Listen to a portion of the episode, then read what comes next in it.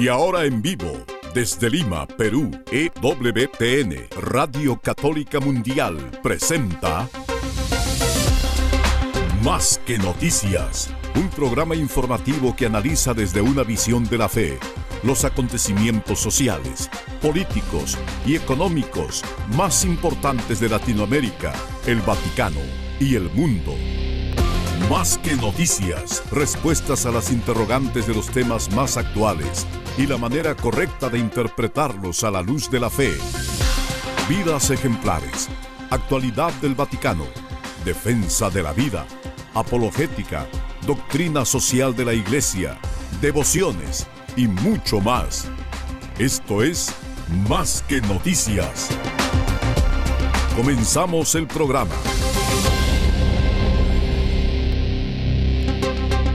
Pues el Señor Jesucristo no nos ha dado un espíritu de cobardía para volver a la esclavitud, sino un espíritu de autodominio, gozo y poder.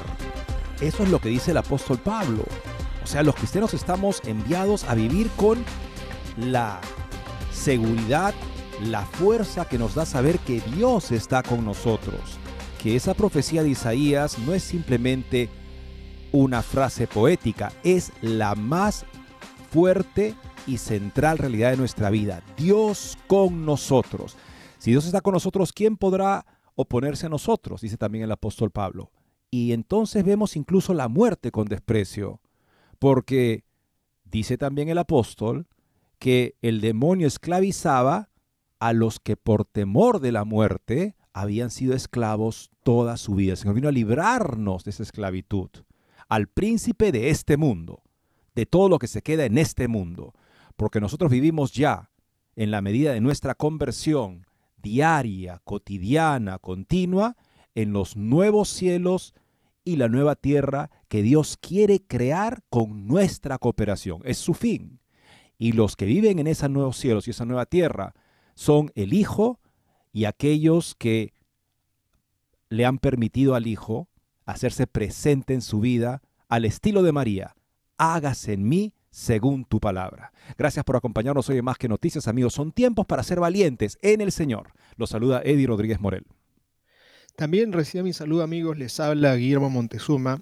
Recordarles que en la Lumen Gentium tantas luces nos arroja para entender nuestra tarea, nuestra misión. Ese concilio creo que fue un paso del Espíritu Santo y definitivamente aquí la Lumen Gentium nos dice en el número 33 en torno a lo que es nuestra misión, nuestro apostolado, que brota justamente del de, eh, bautismo, de la confirmación, en donde nos hemos prácticamente puesto en fila para contribuir a la misión salvífica de la Iglesia.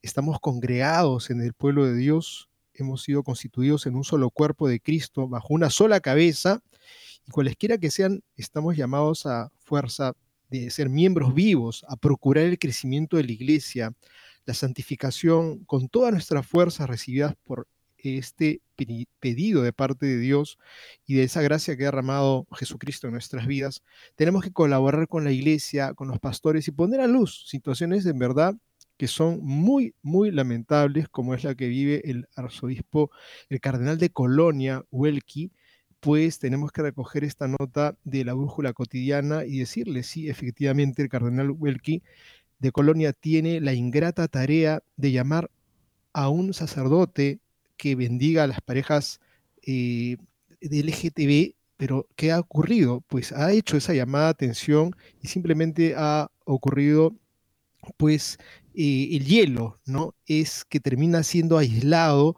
¿Por qué? Porque está la fuerza de esta ideología, la ideología del arco iris en Alemania, dominando a esta iglesia en Alemania.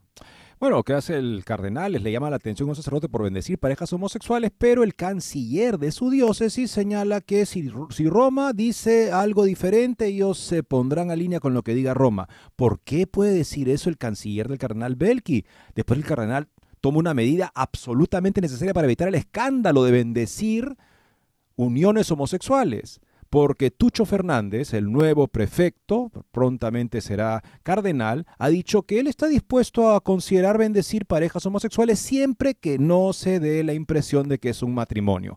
Como si lo único que nos importara en la iglesia con respecto a los actos homosexuales es que no sean entendidos como matrimonio. Fuera de eso, adelante.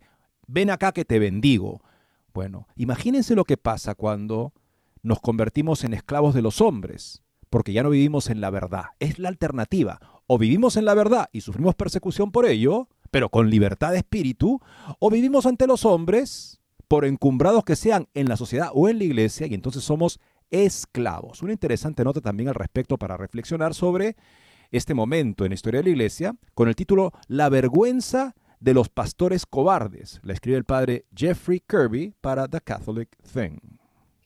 Y tenemos otra nota interesante también de Catholic Thing en torno al tema de Santo Tomás de Aquino y este llamado que hizo y definitivamente que era toda su comunidad, que fue un gran contrapeso contra las corrientes ideológicas que imperaban en ese momento, que eran las herejías. Este artículo comienza así, recientemente celebramos el 700 años de la canonización de Tomás de Aquino, que tuvo lugar el 14 de julio de 1323 en el Palacio de los Papas, en Aviñón. Esto fue durante lo que a veces se ha llamado el cautiverio babilónico del papado, cuando siete papas sucesivos residían en Aviñón, Francia, en lugar de Roma. Más tarde, lamentablemente, habría un cisma, lo que llevaría a un periodo en el que hubo múltiples aspirantes al cargo papal. Este problema no se resolvió por completo hasta el concilio de Constanza en 1417. Siempre es bueno tener estas cosas en mente cuando imaginamos que las cosas están peor ahora que nunca. Y lo que ves que justamente este artículo es sobre la importancia de la predicación, que era la misión de los dominicos en un tiempo en el que se predicaba poco. Pues hoy en día se predica, hay que reconocerlo, de una manera bastante que deja mucho que desear. No se prepara la palabra que se comparte con los fieles porque en efecto ya es simplemente cuestión de lo que siente el sacerdote, lo que le parece, su inspiración del momento y ya no se busca catequizar integralmente a los fieles porque sabemos que muchos fieles podrían sentirse incómodos con ese tipo de catequesis, que no solamente resalta ciertas ideas, sino que en efecto busca presentar la plenitud de la verdad. Y si los fieles que van a misa, que son una minoría, hay que reconocerlo regularmente, ni siquiera ellos son catequizados, ¿qué podemos esperar? ¿De qué, de qué sensus fidelium se habla hoy en día? Cuando se ha fracasado tan miserablemente en formar a nuestros católicos en la fe, en el catecismo, como si no tuviéramos un catecismo, como si todo fuera cuestión de lo que le parece a cada particular predicador y además mal preparado, lamentablemente hay que reconocerlo. Bueno, esto va a ser un llamado de atención a todos nosotros, a formarnos en la fe para suplir lo que falta de la prédica en nuestros tiempos y para llamar, por supuesto, a los sacerdotes a preparar bien su prédica y buscar eso, una, ¿cómo decir? Este, un alfabetismo, o sea, que se sepa, que se conozca la fe católica. Y para eso también, amigos, nos, nos conviene ver notas que nos hablan de la historia y de una serie de bulos, de leyendas negras, que lamentablemente es lo que los católicos también tienen en la cabeza porque nadie se da el tiempo de corregirlas. Pero lo bueno es que tenemos ahora buenos sitios en Internet para poder suplir también esa desinformación. ¿Cuántas bibliotecas quemaron los cristianos antiguos?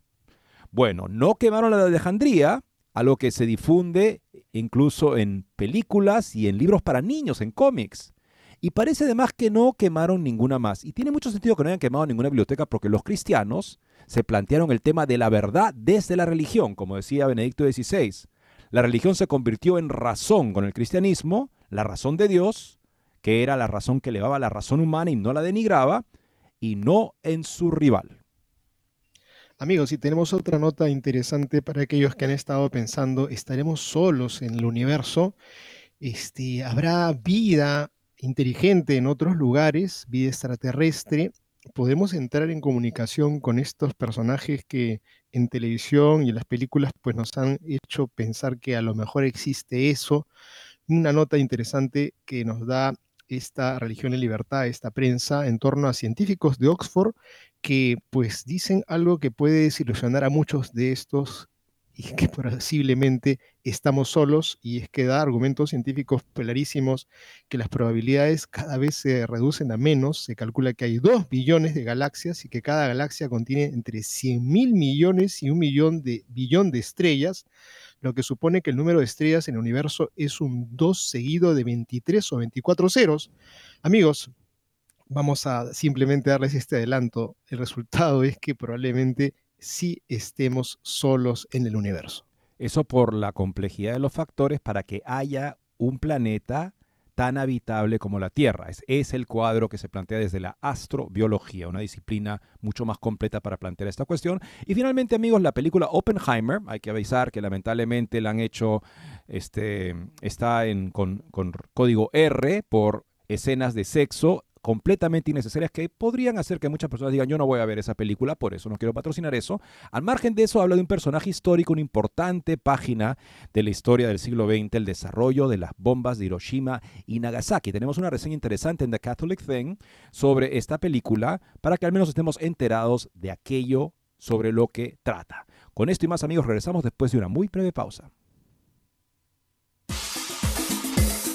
No se muevan de EWTN, Radio Católica Mundial. Enseguida regresamos con Más que Noticias.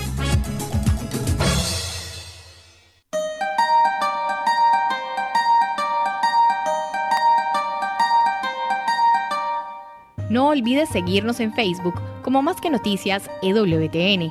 Allí podrás encontrar las noticias que tratamos día a día en el programa. Además, pueden escribirnos con sus comentarios o sugerencias.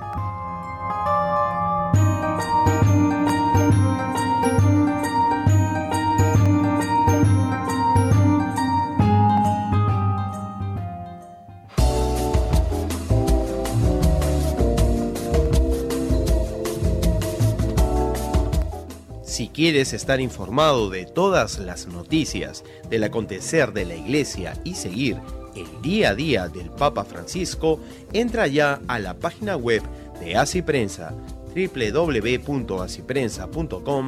y podrás estar enterado de todo lo que sucede en la iglesia.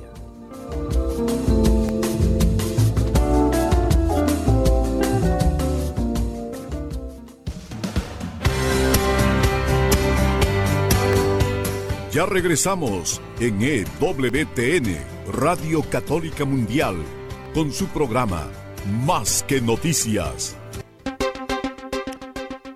En la Alemania del arco iris, Belki también está aislado en casa. Una nota de Nicolo Spuntoni que escribe para la nueva brújula cotidiana. El carnal de Colonia tiene la ingrata tarea de llamarle la atención a un sacerdote que bendijo a parejas LGBT pero su vicario señala que la diócesis se adaptaría a cualquier indicación contraria de Roma o de el nuevo prefecto del dicasterio para la doctrina de la fe, Tucho Fernández.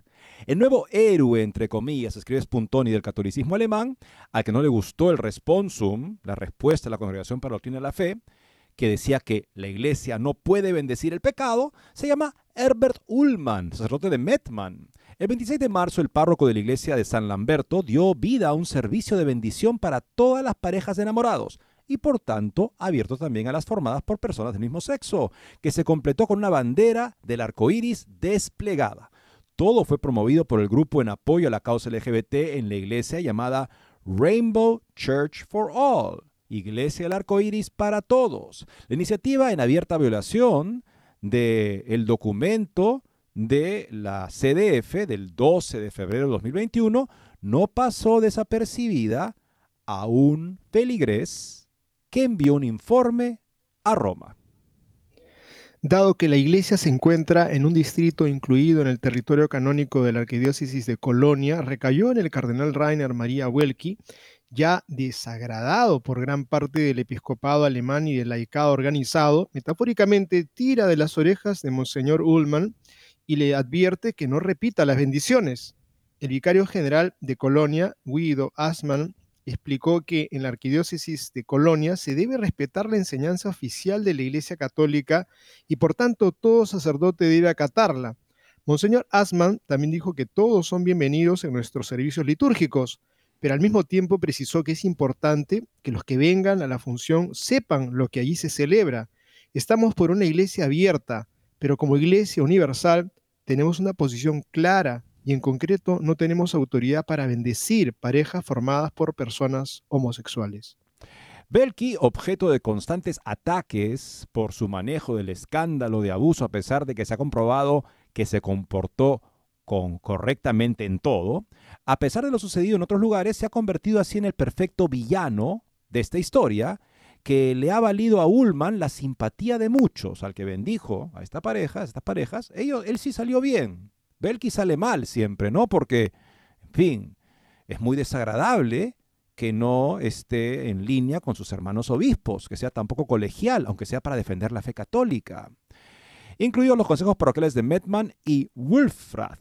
No podía faltar el apoyo de Wolfgang Rothe, un experto en whisky escocés que también es sacerdote en la arquidiócesis de Mónaco y que ha hecho un llamamiento a su hermano para aumentar el número de bendiciones de parejas homosexuales ante la prohibición de su arzobispo. O sea, no acatar lo que dice la iglesia ni Roma, sino desobedecer más frecuentemente. Roth, además de presentarse en, su en la carta como un defensor de larga data de los derechos de las personas LGBTIQ en la Iglesia Católica, es una de tantas voces críticas contra el cardenal Belki, que sigue siendo destinatario de solicitudes de dimisión del clero alemán que cuenta en el ámbito revolucionario de la agenda del camino sinodal. O sea, las personas que son importantes en ese camino reclaman la renuncia de Belki y el hecho de que haya corregido un sacerdote que bendijo parejas homosexuales es una razón más para que quieran que desaparezca. Pese a la polémica, esta vez una férrea defensa de la corrección reservada por Welky a Ullman no llegó desde la arquidiócesis de Colonia. El citado vicario general de hecho sintió la necesidad de señalar que si el Vaticano adoptara una evaluación y una actitud diferente, la arquidiócesis de Colonia obviamente haría lo mismo. Palabras, por tanto, que revelan el deseo de no cerrar del todo la puerta a la iniciativa llevada a cabo por Monseñor Di Metman. Quizás el cambio de guardia en el Palacio de Sant'Ufficio tiene algo que ver con la llegada como prefecto del cardenal electo Víctor Manuel Fernández, que ya se ha mostrado abierto a las bendiciones del arco iris antes de asumir el cargo. La sensación de que la respuesta firmada hace dos años por la dupla Ladaria Morandi podría no gozar de buena salud en la nueva temporada bajo la placa del Tucho de Víctor Fernández, probablemente ganó terreno en Colonia. Ante la falta de un apoyo seguro por parte del dicasterio para la doctrina y la fe y considerando el momento de debilidad que vive el cardenal Welky, posturas como la expresada por Asman no suscitan demasiado asombro y pueden ser un buen augurio tanto para Ullman como para sus aficionados para un futuro próximo. Amigos, esta es la realidad tremendamente tergiversada que vive la iglesia en Alemania porque no hay claridad, no han hablado claro quienes tendrían que hablar claro.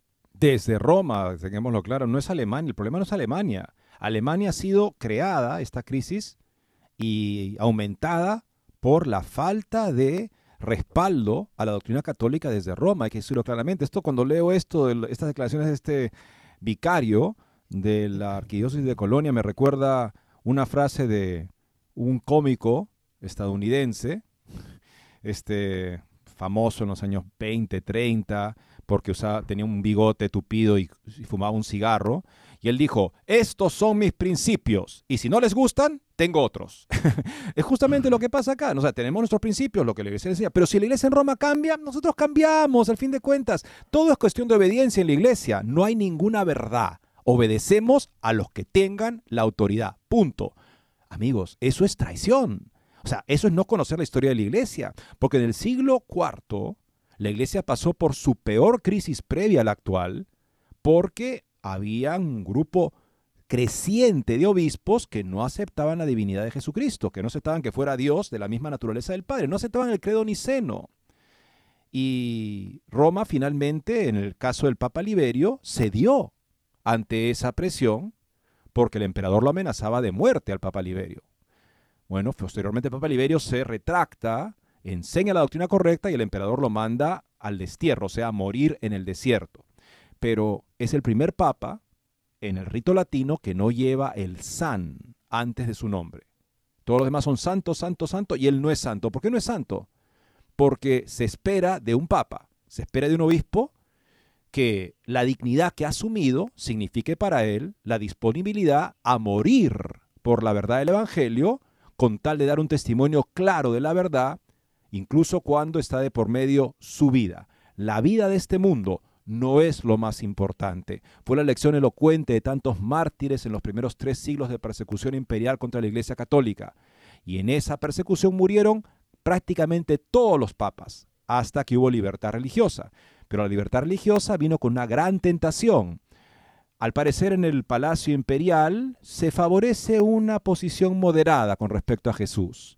De que Jesús sea un Dios, ya Dios, pero no de la misma naturaleza del Padre, porque es mucho pedir que este Dios tremendo que profesa la Iglesia Católica se haya podido hacer hombre. No, ya es mucho. Ya, ya se pasaron. Este, Jesús, claro, Jesús es para nosotros como si fuera un Dios porque nos supera tanto, pero, pero no es el Dios del que se vive, ¿no? Esta fue la gran tentación. Te doy la paz, pero me rebajas a Jesús. Y ante eso, lamentablemente, Liberio cede, por tanto no es San Liberio, a pesar de que se retractó y murió héroe, murió en el desierto. La iglesia vio que Así no se puede rebajar la verdad para proteger mi seguridad personal. Y sobre eso versa la siguiente nota, que me parece interesante justamente abordarla desde esa perspectiva. Sí, eh, yo quisiera agregar esto, ¿no? que efectivamente lo que se vivió en aquel siglo es algo de lo que está ocurriendo aquí, porque justamente es Jesucristo el gran problema que ellos quieren sacarlo a un costado, y también es la presencia de la Eucaristía, porque si Jesucristo no es verdaderamente presente en la Eucaristía, démosle de comunión a cualquier persona, no pasa nada, porque finalmente sería pan. Es una actitud de tradición, sinceramente. Y acá esta nota que vamos a compartirles comienza así. El título es sugerente, provocador, La vergüenza de los pastores cobardes. Es el padre Jeffrey Kirby que dice esto. Hay una batalla espiritual ocurriendo dentro del corazón caído de la humanidad hemos sido creados por y para Dios. Nuestra alma anhela naturalmente por Él y las cosas que lo rodean. Nuestra caída, sin embargo, desea las cosas pasajeras de la carne, el amor desordenado por el placer, la comodidad y el poder. La batalla ruge dentro de nosotros. La batalla refleja los dos caminos descritos por el Señor Jesús, uno que lleva a la vida eterna y el otro a la perdición es la tensión detrás del camino del espíritu y el camino de la carne, descrito en muchos lugares por San Pablo. Está detrás de las dos ciudades de San Agustín, los dos estandartes de San Ignacio de Loyola, y más recientemente las dos culturas de las que hablaba el Papa San Juan Pablo II, la cultura de la vida y la cultura de la muerte. La batalla es real, tangible y observable. La batalla espiritual es la razón de una guerra cultural en nuestro mundo contemporáneo como el, el corazón humano caído, así en la sociedad. Ningún creyente busca una guerra cultural, ninguna persona de buena voluntad la desea. Sin embargo, existe una guerra cultural donde quiera que dos modos de vida compitan por el alma de la humanidad. La evitabilidad de una guerra cultural es claramente visible para aquellos que buscan el camino de la virtud y la santidad una guerra cultural no es extraña para aquellos que buscan trabajar en su salvación en Jesucristo. Es un estado de cosas casi dado en un mundo caído que busca la redención más allá de sus propios dispositivos y maquinaciones.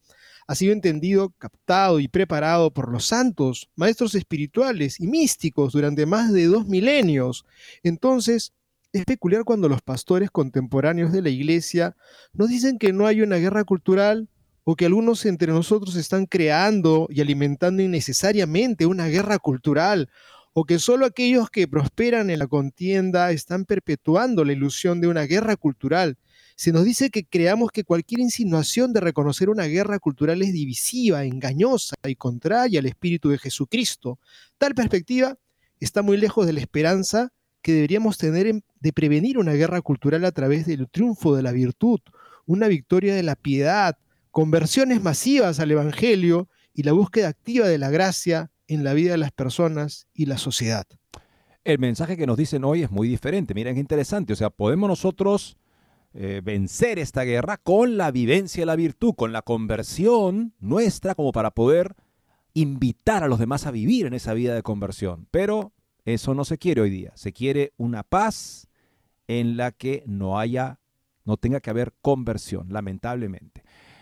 En la historia a menudo se nos habla de ciudades o puestos de avanzada durante varias guerras que continuaron peleando después de que se firmó un amnisticio. El puesto de avanzada no se dio cuenta de la rendición de sus líderes, por lo que continuaron luchando.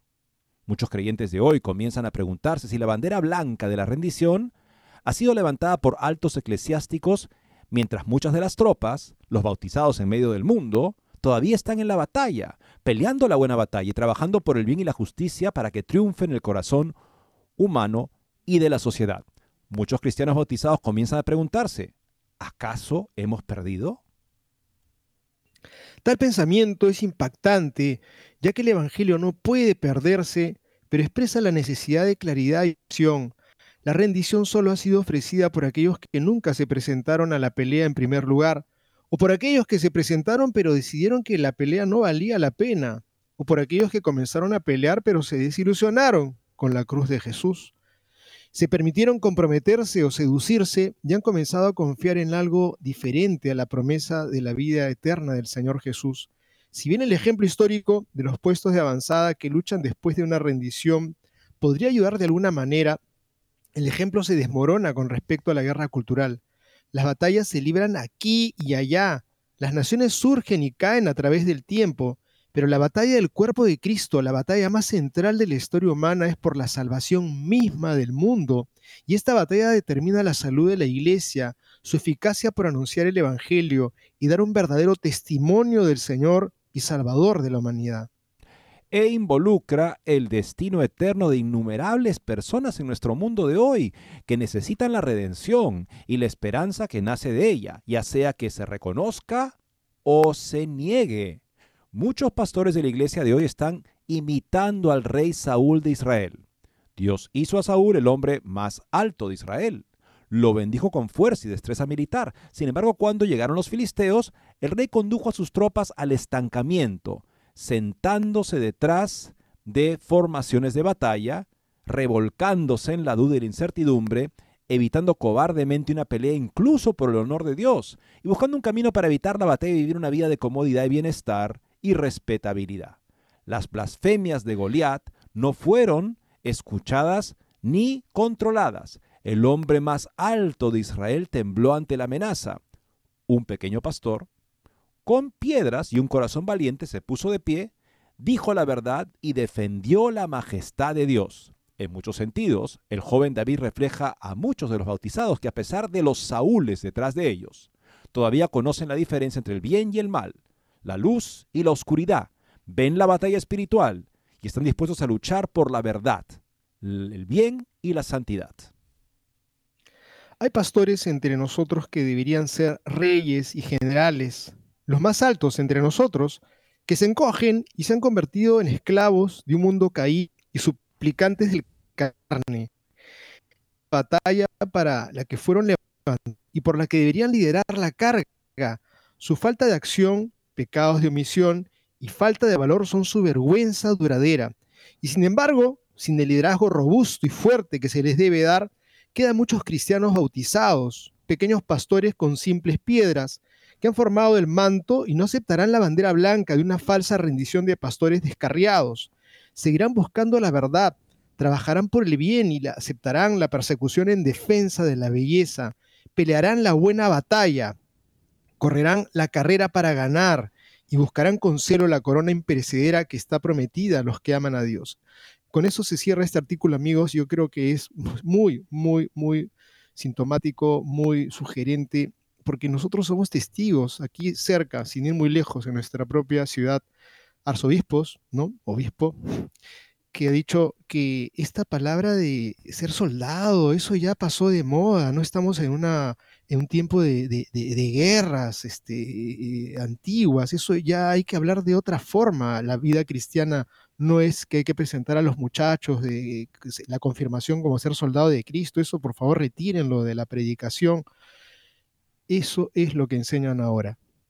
Bueno, tenemos acá un artículo que nos presenta justamente cómo los grandes teólogos, los grandes santos nos han estado dando herramientas para la lucha espiritual a partir de su propia lucha espiritual, donde han procurado vivir el Evangelio en sus circunstancias, ante sus retos, y han descubierto las armas del Espíritu que luego nos han podido transmitir a nosotros y comunicarnos para que nos preparemos para luchar la guerra, que es una guerra interior ante todo, pero que también se va a expresar en el hecho de que en la cultura hay dos modos de vida que compiten por el alma de la humanidad.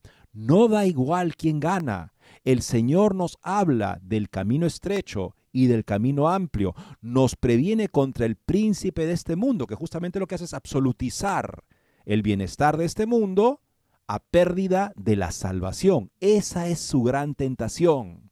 Nos dice, ustedes pueden tenerlo todo y no tienen que luchar. Jesucristo nos dice algo muy diferente. Nos dice que nos esforcemos por entrar por la puerta estrecha, donde está la plenitud de la vida. Y eso es una vida en la que vamos a estar a las antípodas de las prioridades mundanas. Es más, a través de estas prioridades mundanas falsas, el demonio esclaviza a nuestros contemporáneos. Tenemos que vivir una vida de cara a la eternidad y estar dispuestos a pagar el precio de sacrificar este mundo apenas sea necesario con tal de alcanzar la vida eterna y consolidar la vida eterna. Así vive el cristiano de veras.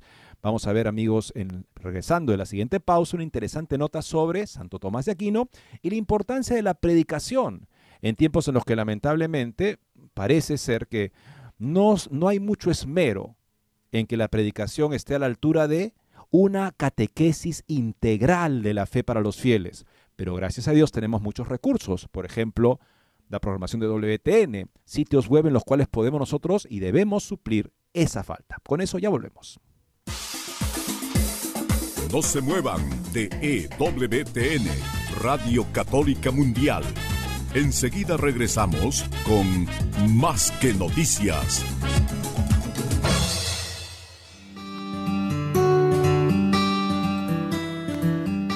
En la página web de EWTN podrás encontrar los programas de EWTN Radio y Televisión.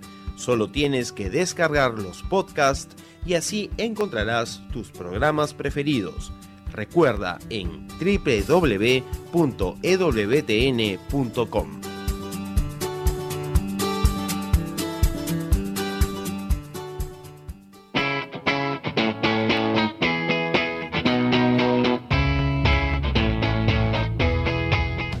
Te invitamos a que visites la página web de Asiprensa, www.asiprensa.com donde encontrarás todas las noticias y actualidad de la Iglesia en el mundo. No lo olvides, www.asiprensa.com.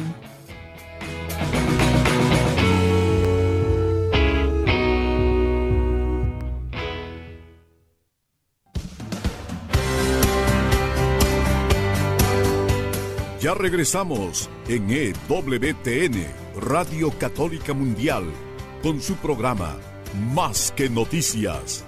Para comunicarse en vivo con Más que noticias, nos pueden llamar desde Estados Unidos al teléfono gratuito 1-866-398-6377 y desde cualquier parte del mundo al 205-271-2976. Fiarnos de Dios nos hace fuertes con la verdad que Dios mismo nos revela. Y los que responden se fían de Dios antes que de Dios viven la virtud de la fe. Los que hacen de Dios su bien supremo por encima de cualquier bien pasajero viven la virtud de la esperanza. Y los que aman a Dios incluso por encima de su propio bien, aparentemente, alcanzan de esa manera y solo de esa manera su propio bien. Dios no se reduce al que nos realiza. Dios es mucho más que cualquier realización humana y por tanto, en la medida que nosotros somos capaces de ver eso, lo amamos por Él mismo y como consecuencia, nuestra esperanza está consolidada.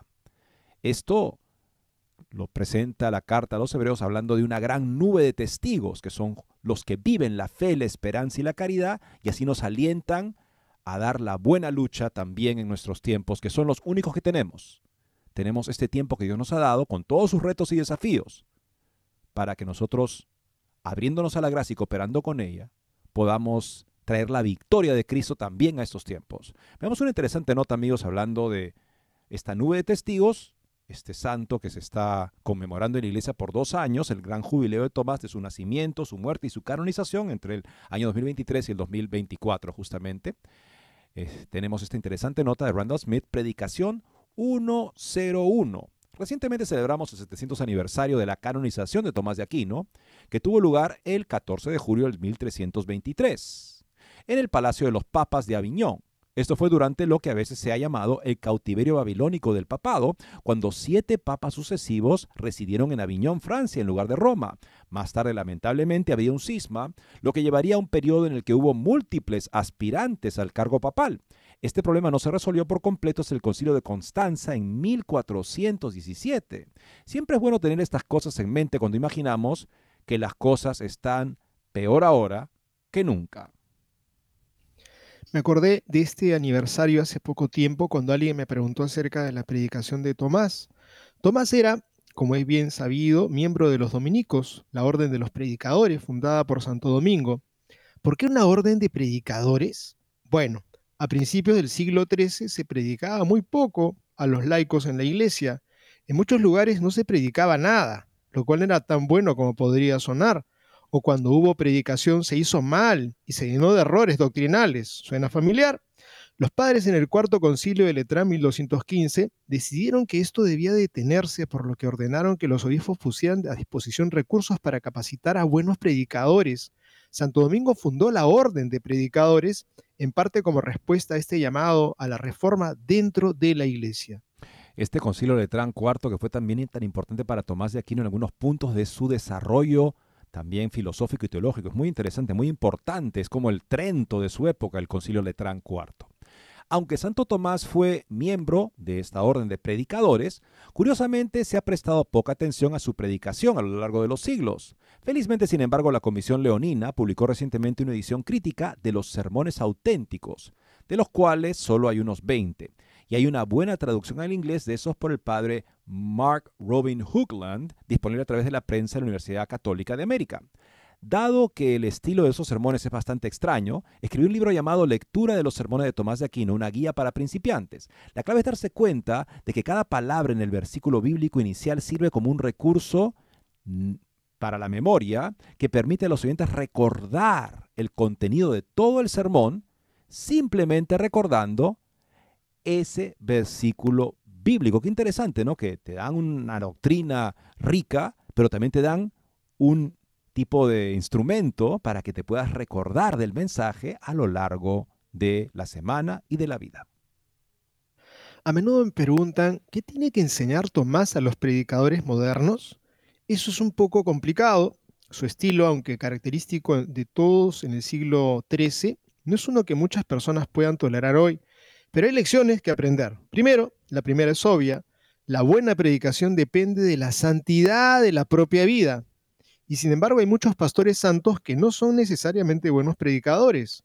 La predicación, como la escritura, la plomería o la jardinería, es una habilidad que debe practicarse y aprenderse. La segunda lección relacionada es que un buen predicador prepara, no se predica de la manera en que lo hicieron Tomás de Aquino y Buenaventura en lo que se llamó el estilo del sermón moderno, sino una preparación seria por adelantado. Era, imposible hacerlo de improviso.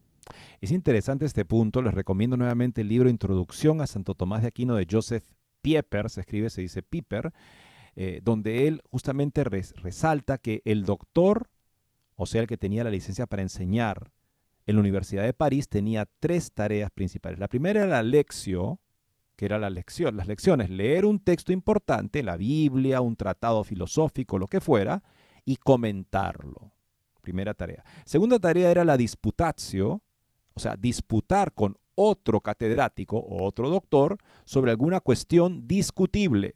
No era sobre cuestiones que no se podían discutir, Hoy en día se nos dice, se nos invita a discutirlo todo. Supuestamente esa es la nueva iglesia que camina con las personas y no mete la mano en su conciencia. De ninguna manera eso ha sido jamás una idea sensata dentro de la tradición católica o la tradición ortodoxa. O sea, hay verdades que nos hacen católicos, que nos hacen ortodoxos, que no pueden discutirse. Y sabemos que esas verdades incluyen todo lo que la iglesia ha enseñado siempre en, tema de fe y de moral.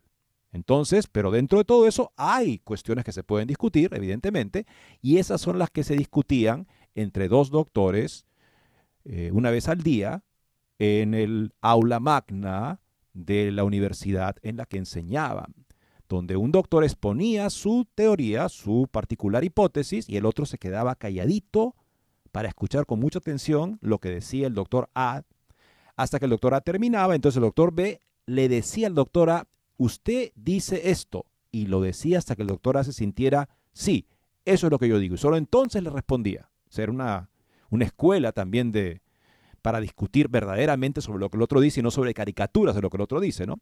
Pero la tercera tarea y la más importante, resalta Joseph Piper, era el sermo, el sermón, porque era cuestión de traer toda esta verdad católica, así la llama Tomás, la verdad católica, a la feligresía, de manera que ellos también puedan enriquecerse de todo este estudio, de toda esta búsqueda de la verdad que realizan las personas dedicadas a investigarla y por lo tanto también tiene que llegar al punto de poder transmitirse a toda la feligresía para enriquecer a la feligresía.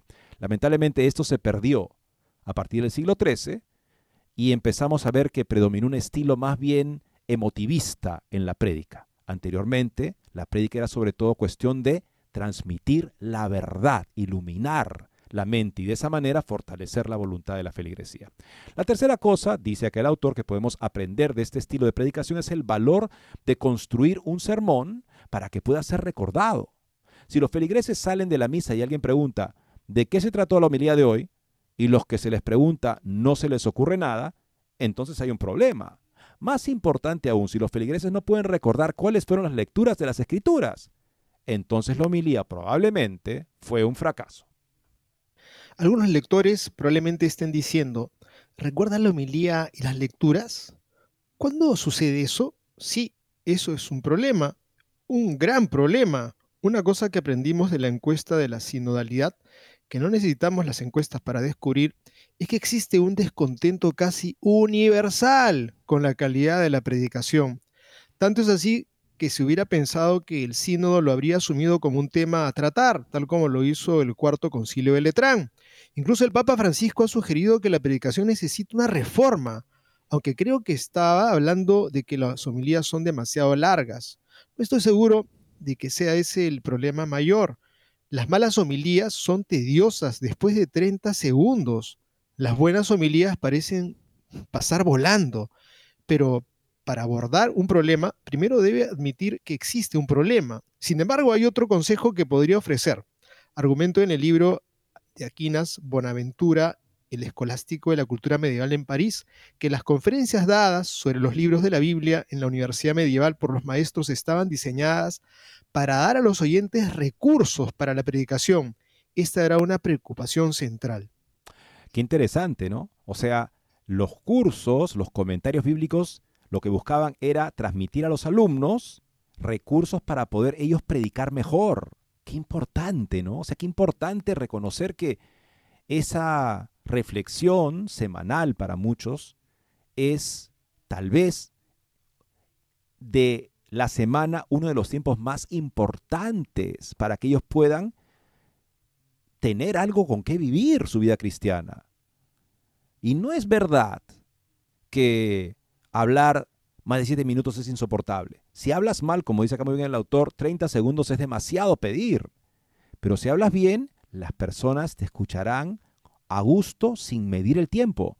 Y eso lo puedo decir también porque eh, recuerdo el caso justamente de una, un pariente político mío que me dijo, Eddie, yo voy a misa porque soy católico, pero el cura, decía él, no me da nada para la vida. Por lo tanto, voy a ver al pastor Bob en Fort Lauderdale, porque él sí me da para la vida.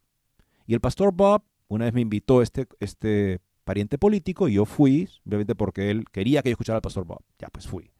Evidentemente tengo la formación para que mi fe no esté en peligro oyendo ese tipo de situaciones. Siempre, cada quien tiene que ver si está en condiciones de hacer eso, si no, mejor no. Hay que evitar normalmente ir a cultos de otros. Pero fui para, para enterarme con la formación que tengo.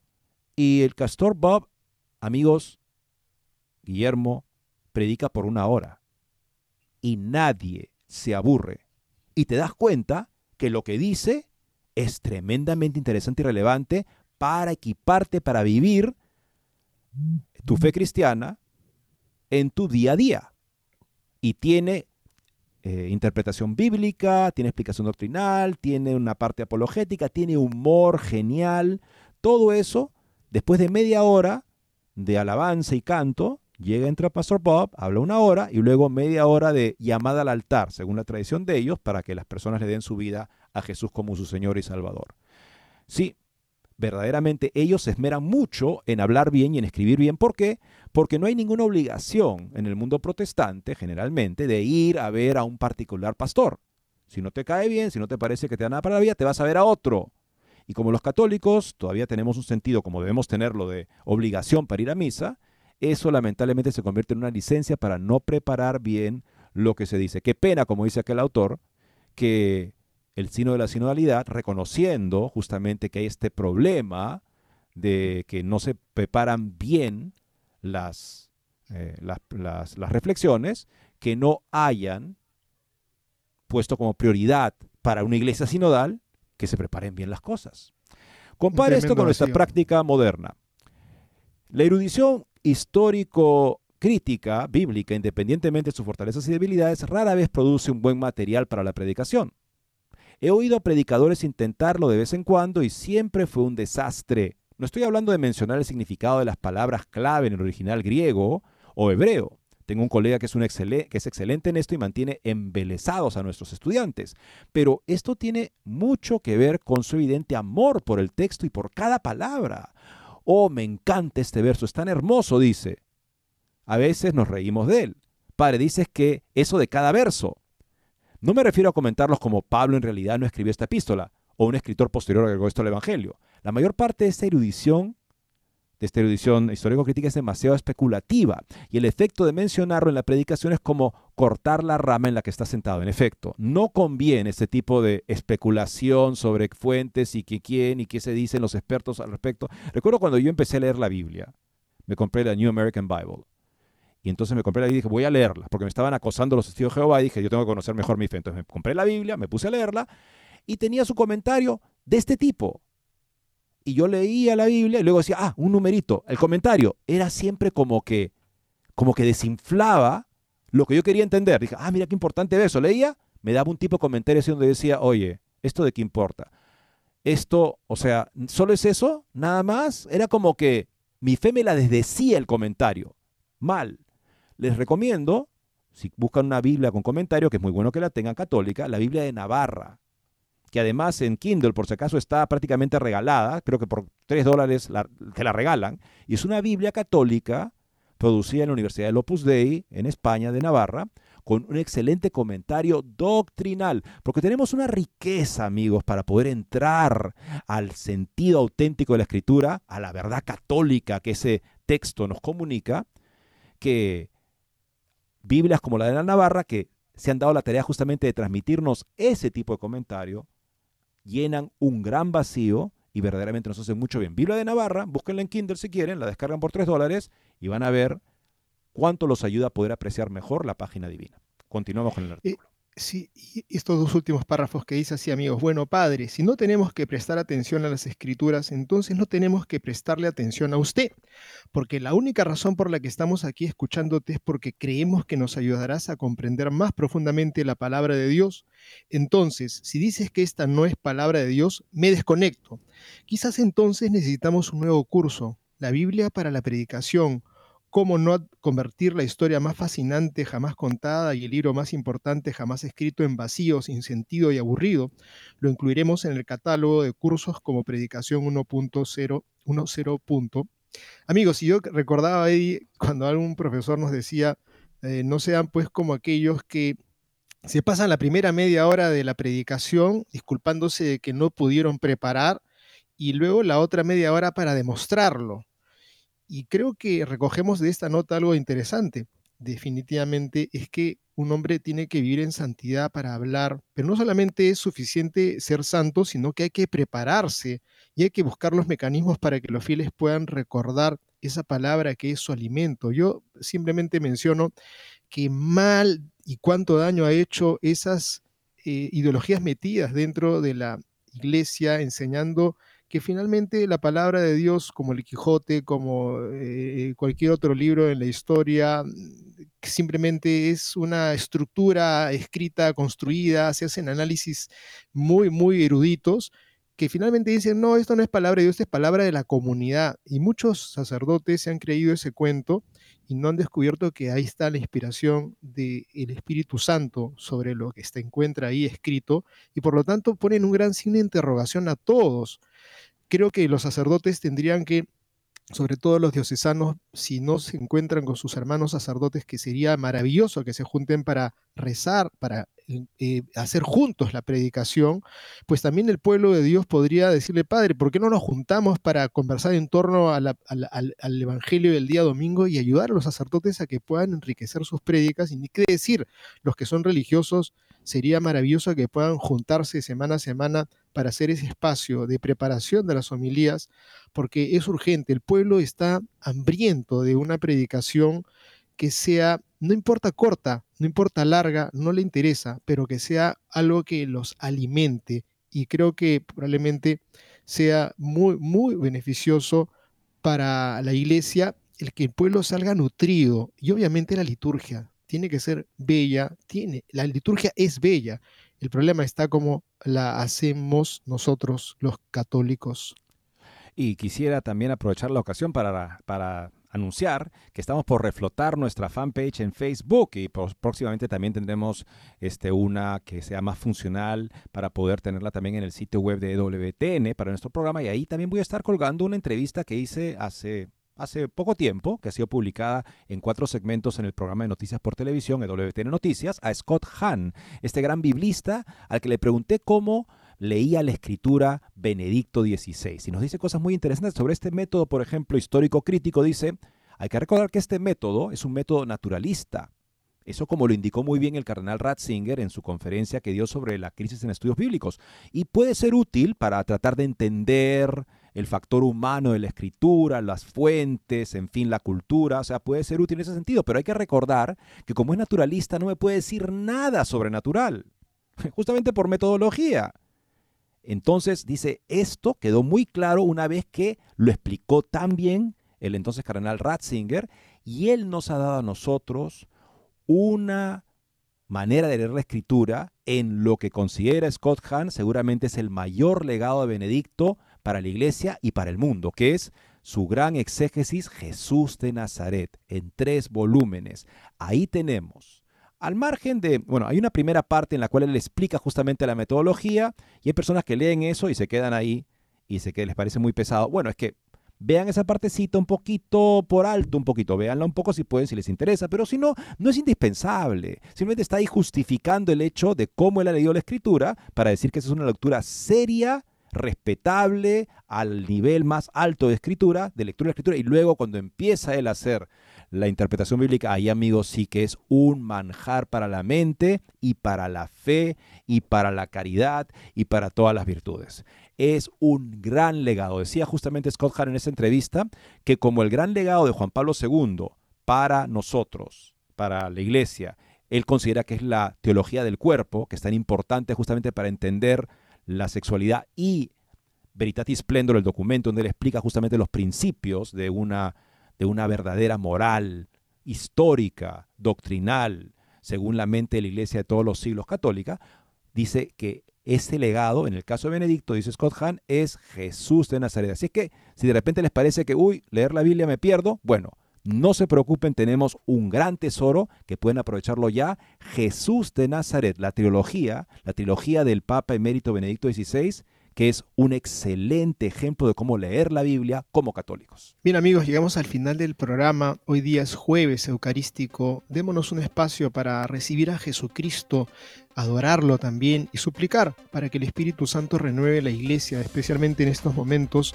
el signo de la sinodalidad, la JMJ donde están los jóvenes para que el Espíritu Santo acerque sus corazones a nuestra Madre y al Señor Jesús. Muchas gracias y Dios mediante, mañana volveremos a estar con ustedes.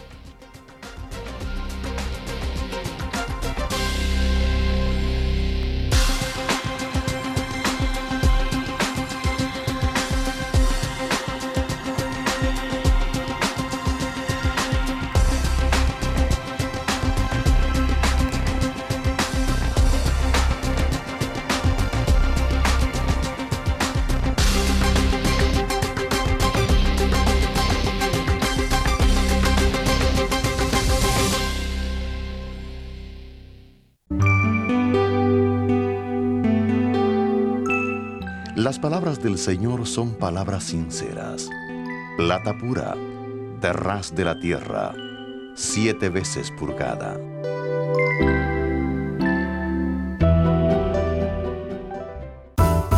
EW